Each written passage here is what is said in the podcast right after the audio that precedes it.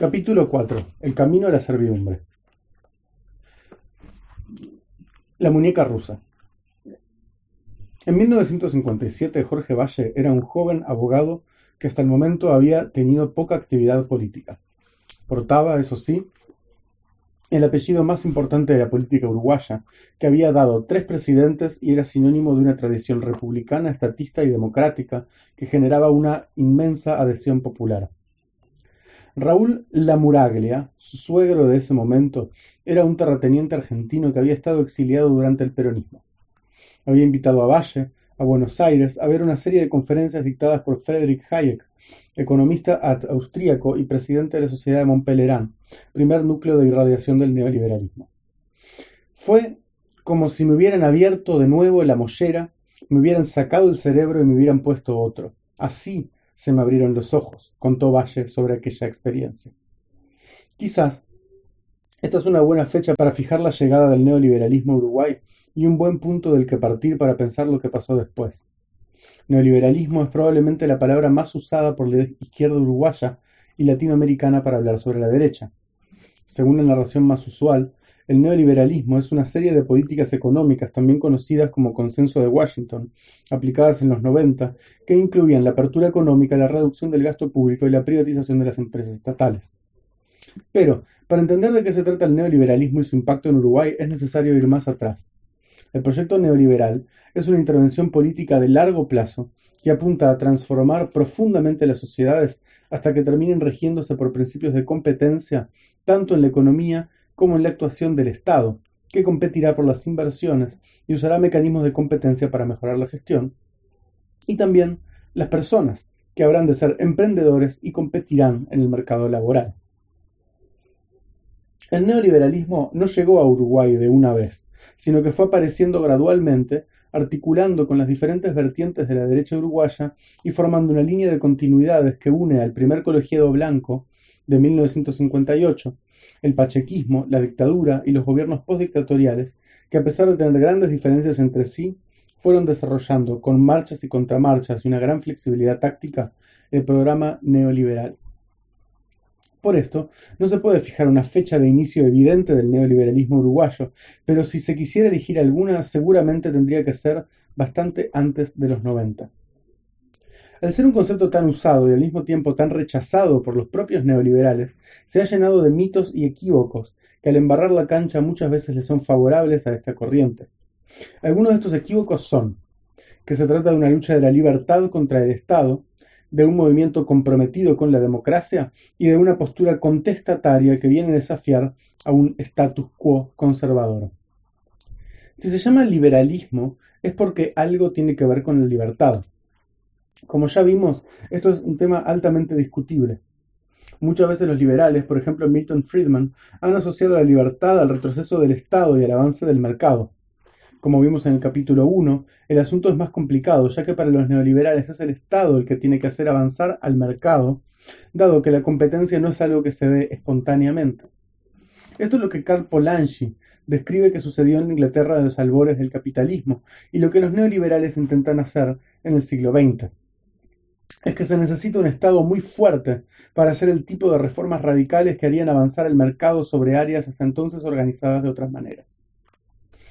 Esto nos lleva al siguiente mito, que el neoliberalismo es una postura inherentemente democrática y contraria al autoritarismo. Es que para los liberales libertad económica es una precondición de la libertad política, por lo que en caso de que la primera se viera amenazada, aunque sea por el propio ejercicio de la libertad política, el autoritarismo está justificado. Este argumento se encuentra en El camino a la servidumbre, texto fundamental de Hayek, cuyo argumento es central, cuyo argumento central es que toda política redistributiva lleva necesariamente al totalitarismo. Pero más que libros, esta convicción se vio en la práctica, por ejemplo, en el apoyo técnico y político de Hayek y Friedman al régimen de Pinochet en Chile. Este pensamiento antidemocrático es una continuación y radicalización de una larga línea de antimayoritarismo liberal, es decir, de formas políticas que evitaron que la voluntad de las mayorías amenazara a las jerarquías y a la propiedad. Pero, si el liberalismo clásico, sin el, sin el liberalismo clásico este antimayoritarismo podía implicar fines nobles como la defensa de las minorías y el combate a los abusos del poder político, en el neoliberalismo el elemento antimayoritario viene acompañado por la sustitución de las lógicas democráticas por lógicas de mercado a lo largo y ancho de la sociedad. Así, los bancos centrales independientes, los organismos internacionales que imponen ajustes y los tratados comerciales que prohíben la nacionalización de sectores de la economía son parte de la misma filosofía política. Entonces, cuando los neoliberales dicen que defienden la democracia, lo hacen con un asterisco, que la democracia no es el gobierno de la mayoría ni para la mayoría, sino un gobierno que busca la expansión de la libertad, lo que para ellos quiere decir de los mecanismos de mercado. A los neoliberales les gusta presentarse como reformistas o radicales, que dicen las cosas como son aunque sea impopular, y como dispuestos a combatir contra los poderes establecidos de las burocracias, la política y el sentido común.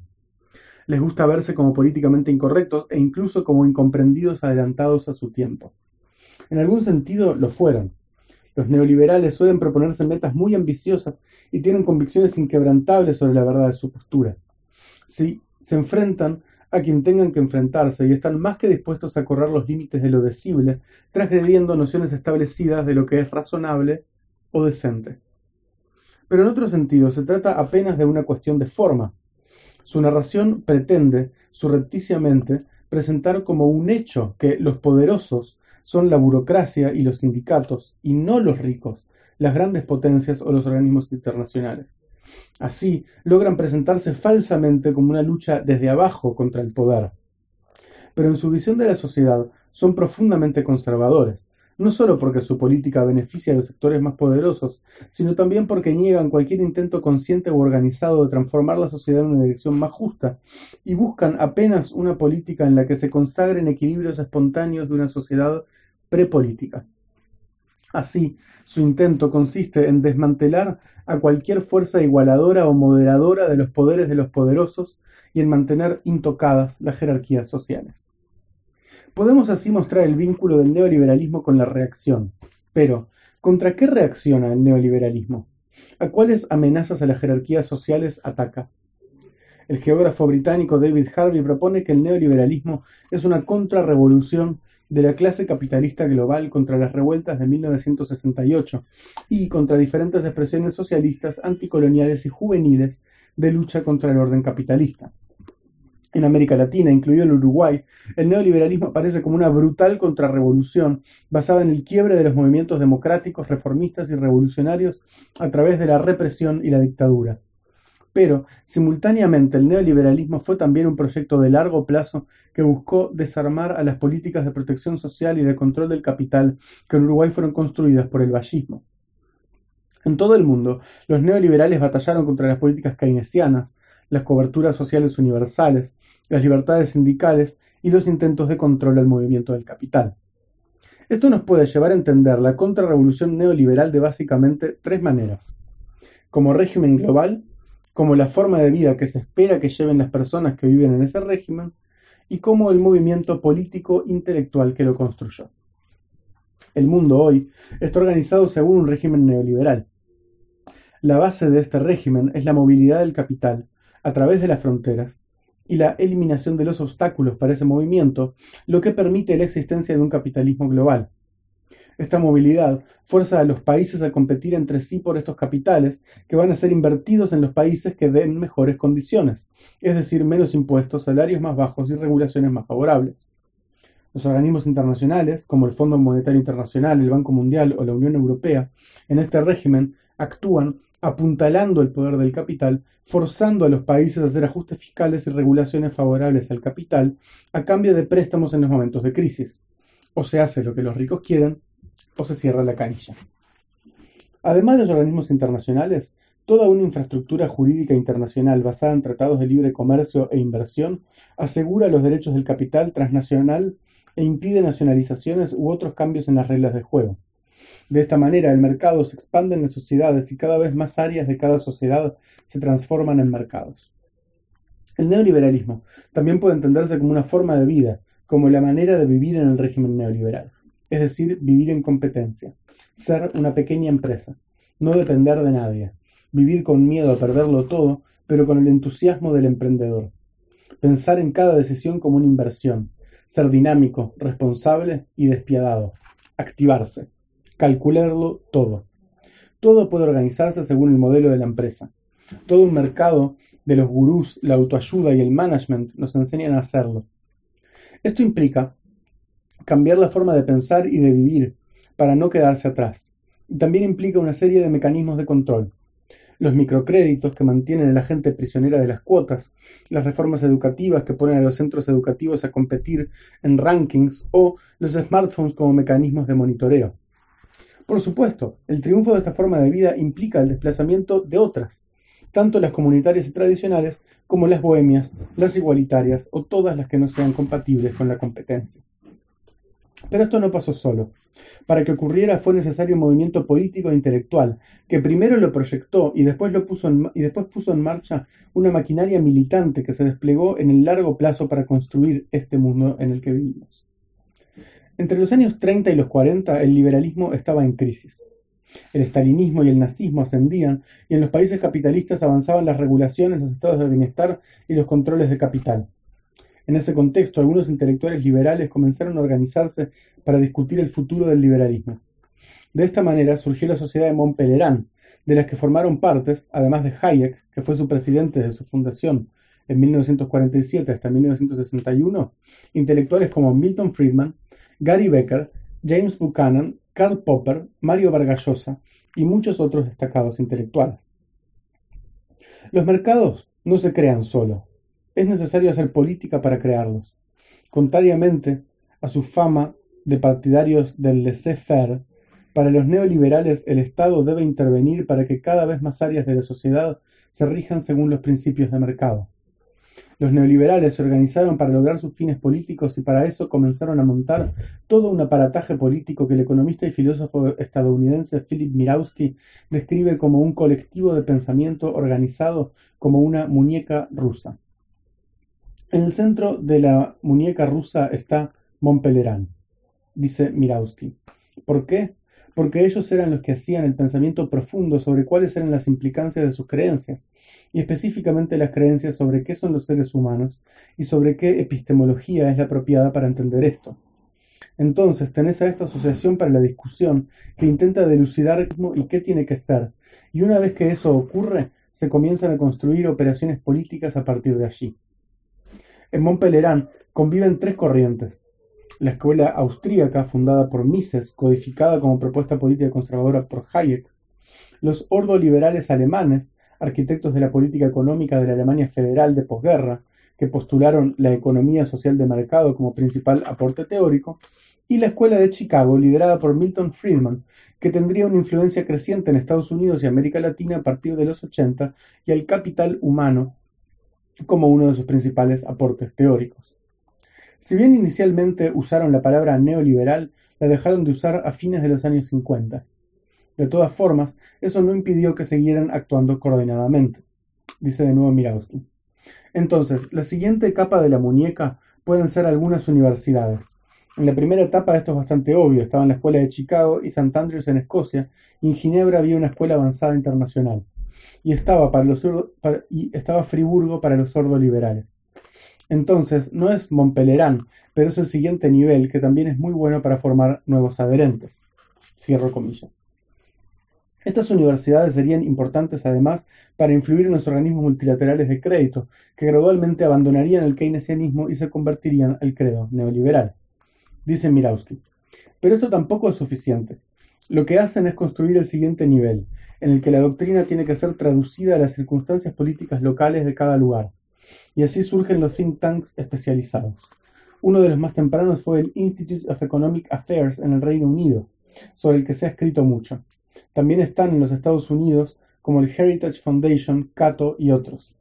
Después, esto se transforma en un patrón sistemático y el conocimiento sobre cómo crear think tanks especializados se internacionaliza. Para eso se crea la Red Atlas, para tomar las lecciones aprendidas de los primeros think tanks y exportarlas a todos lados. La red Atlas, financiada por millonarios estadounidenses como los hermanos Koch, es especialmente importante porque sirve de incubadora de nuevos think tanks y de paraguas que agrupa a una gran parte del aparato neoliberal. sigue Mirowski. Pero todavía falta una capa, porque esa no es la verdadera acción política. Las intervenciones políticas son algo más sucias. Involucran cosas como crear organizaciones que parecen locales y centradas en un asunto particular, pero en realidad son creadas conscientemente por miembros del colectivo neoliberal. Y están dispuestos a hacer trucos sucios, como movidas en las redes sociales y esas cosas. Entonces, cada capa puede de manera plausible negar sus vínculos con la otra. Esto es importante porque políticamente a veces necesitan eso. No digo que la gente en la periferia de la muñeca rusa entienda todo esto, pero probablemente leyeron a Hayek y a Ayn Rand. Y, por cierto, hay otra capa que es la del reclutamiento. En Estados Unidos reclutan desde los liceos antes de que la gente vaya a la universidad.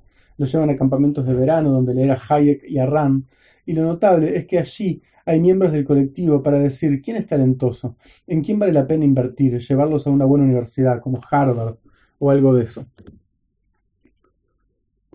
Cierro comillas.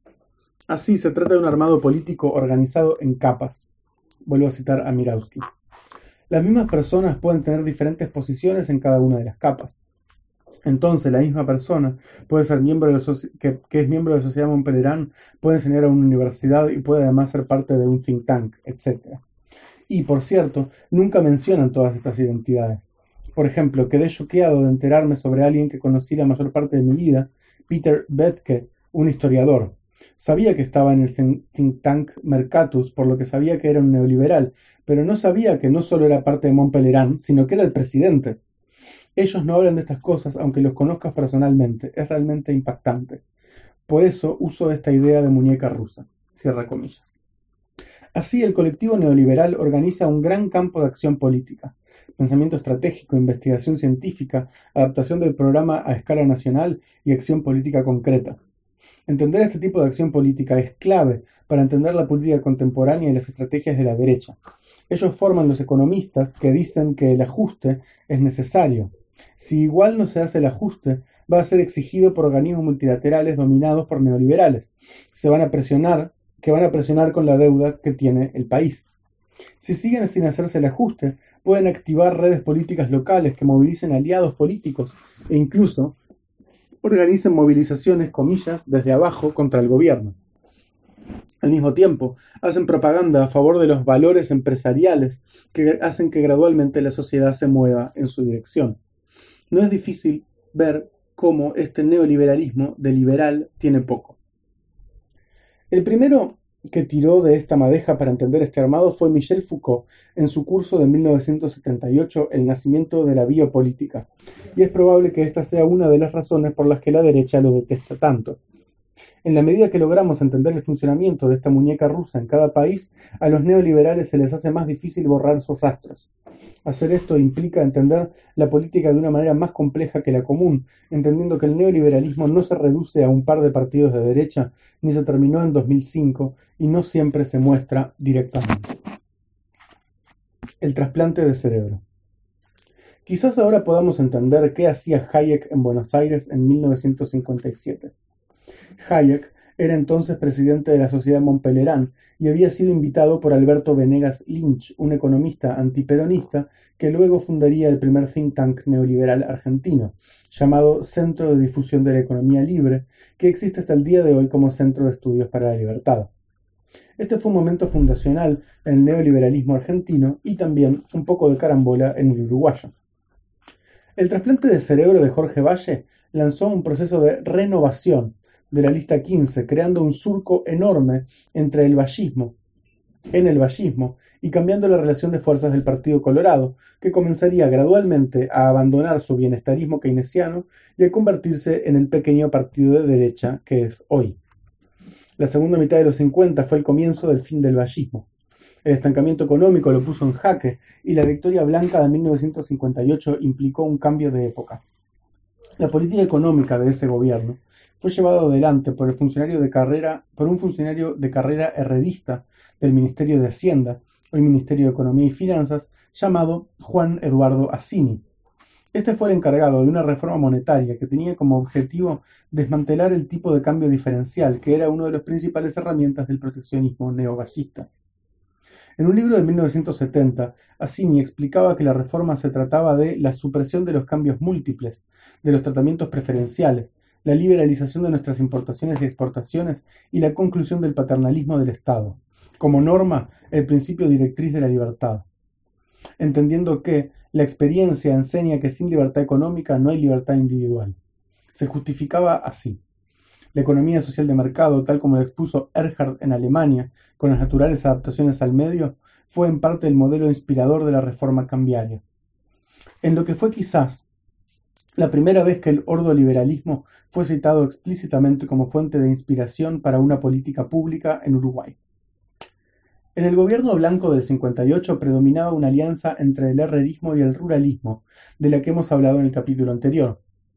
Después de años de intentos desarrollistas en el segundo, después de los años de intentos desarrollistas en el segundo colegiado blanco, en medio de una escalada de conflicto social, asume como presidente Jorge Pacheco Areco, luego de la muerte de Oscar Gestido.